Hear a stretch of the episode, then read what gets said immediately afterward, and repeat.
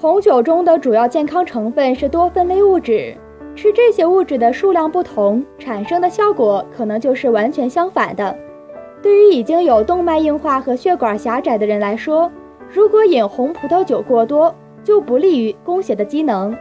那么，怎样才能获得多酚类物质的抗癌好处呢？其实啊，我们可以多吃一些蔬菜和水果，以及多饮一些茶类，因为它们不仅不含有酒精，而且含有除了多酚类物质之外的许多健康因素。所以啊，每天喝一杯红葡萄酒，加上充足的蔬菜和水果，才是促进心脏健康的良好饮食习惯。